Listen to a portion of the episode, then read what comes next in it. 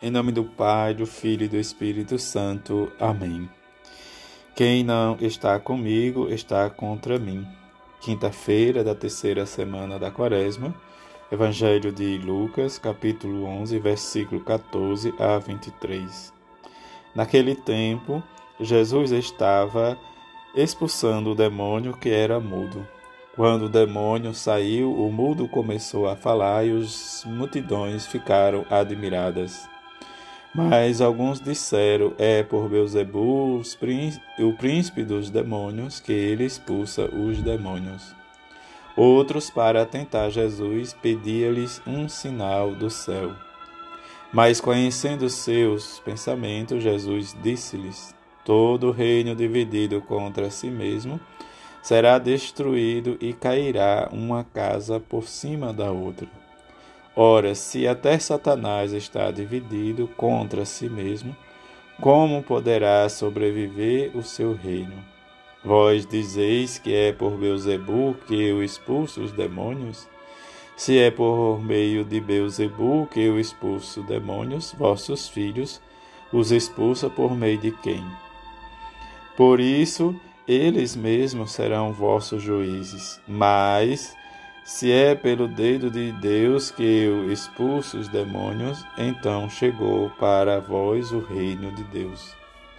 Quando o homem forte é bem armado e bem armado guarda a própria casa, seus bens estão seguros. Mas quando chega um homem mais forte do que ele, vence-o, agarra-lhe amarra a arma, arranca-lhe a armadura na qual ele confiava e reparte o que roubou. Quem não está comigo está contra mim, e quem não recolhe comigo dispersa. Palavra da salvação, glória a vós, Senhor. A sua salvação, eu sou a salvação do povo, diz o Senhor quando em qualquer aflição clamares por mim, e os ouvireis e sereis seu Deus para sempre.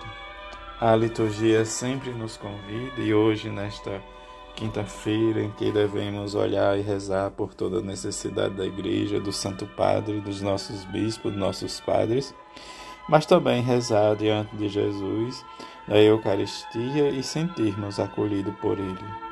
Ó Jesus, Criador e Redentor meu, aqui presente neste angusto sacramento com o vosso corpo, sangue, alma e divindade, tão real e perfeitamente como estais no céu. Eu os adoro com o mais profundo respeito. Bendigo a vossa santíssima e divina majestade, glorifico a vossa magnificência e louvo a vossa beleza infinita. Só vós, ó Jesus, sois a consolação e alegria e a felicidade de minha alma. Só a vós, Senhor, todas as criaturas no céu e na terra devem render glória e adoração.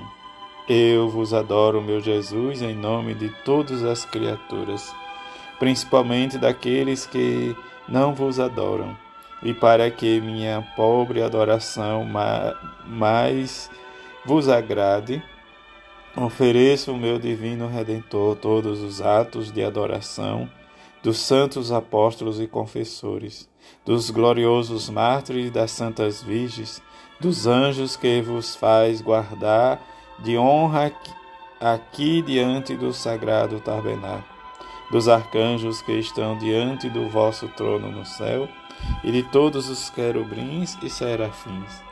Em particular vos adoro, meu Jesus, a adoração do São João Apóstolo, vosso amigo angélico de São José, que tanto vos ama, e sobretudo de vossa mãe, a Virgem Imaculada Maria Santíssima. Aceitai propício e benigno meu divino, ó meu divino Salvador, este ato de adoração que eu vos faço, em união com os vossos anjos e santos, pelo coração puríssimo de vossa mãe Imaculada e fazei que sempre me aproxime de vós com a mais viva fé, devoção e amor, a fim de ter a dita inefável de adorar-vos um dia com os anjos e santos na glória eterna do céu, assim seja. Que possamos experimentar sempre o amor misericordioso de Jesus. E como a liturgia da palavra nos leva a refletir, em que devemos sempre estar atento ao reino de Jesus para anunciarmos e viver com tranquilidade.